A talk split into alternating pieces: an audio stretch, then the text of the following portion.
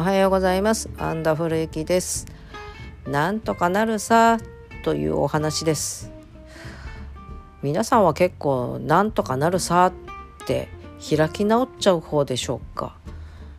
いやあの何も考えなしで開き直るっていう話ではなくてですね。まああの考えられる分考えてやるべきことはやった上での開き直りだとは思うんですけれども。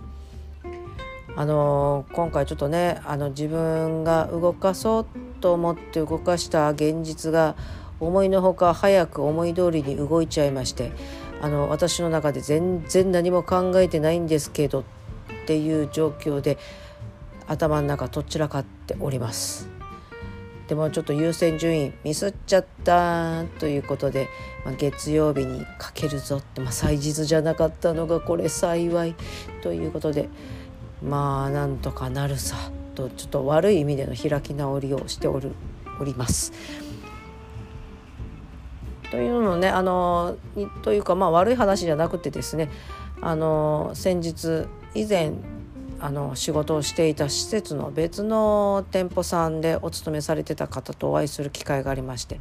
で、まあ、その方も私が仕事を辞めて1ヶ月後ぐらいにお仕事を辞められてるんですね。でまあ久しぶりに会いましょうよって言ってお話をしていたんですけれども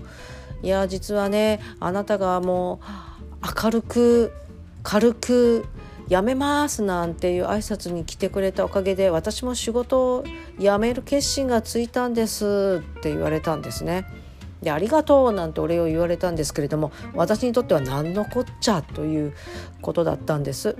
でまあお話を聞いたらなんかその時ちょっとこうねトラブルがあってかなりちょっと精神的にも参っていて、ね、会社は全然助けてくれないしでもいい加減もうこの会社にももう愛想が尽きたと。でもまあ自分が一生懸命やってきた、ね、お店ですからあの愛着もあるし抱えてる従業員もあるしっていうことでもうちょっとこうねあのどうしましょうどうしましょうってまあもちろんね収入面のこととかご家族のこととかっていうこともありますからまあ、簡単に仕事を辞めるっていうこともどうなんだろうかってまあ年齢的なこともあって次を探すっていうのもやっぱりちょっとこうね抵抗があるしっていうことでかなりちょっと精神的に参られてたんですね。まあその様子私もまああの見ていたので知ってはいたんですけれども。ね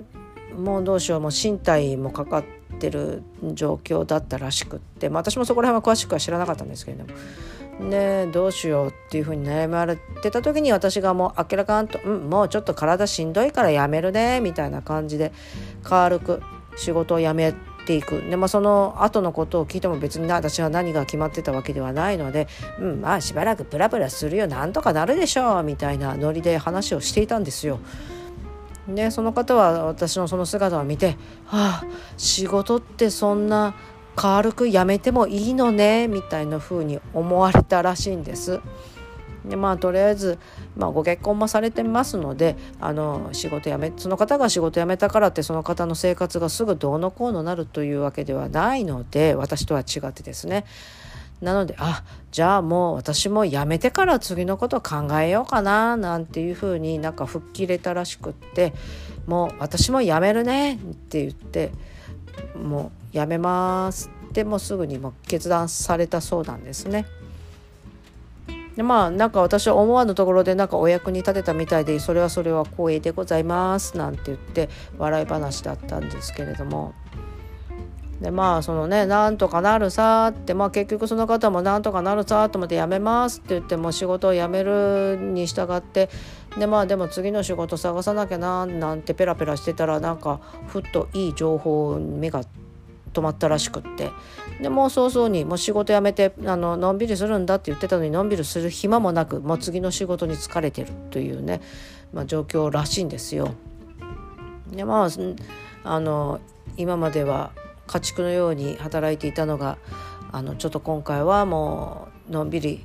としたお仕事に疲れてやっと人間に戻ったのなんていうことをおっしゃられてました。でまあね案外なんか先のことを心配して踏みとどまるっていうことももちろんあるんですけれどもまあなんとかなるよって開き直って進んでいけば案外なんとかなるようにこう巡り合わせがやってくるというかいいものが舞い込んでくるというかそうなるようになってるんじゃないかななんていうことを思ったお話でございました。さあ私あの今ちょっと現実動かそうと思ってそういいものが舞い込んできてるんです舞い込んできてるんですけれどもそこにちょっとこう自分がどう追いついていくのかというところで四苦八苦しております。まあこれもなんとかなるさって乗り切っていきたいと思っております。たまには考えるだけ考えて開き直るということも必要かもしれません。それではまた。あなたにとって良い一日でありますように。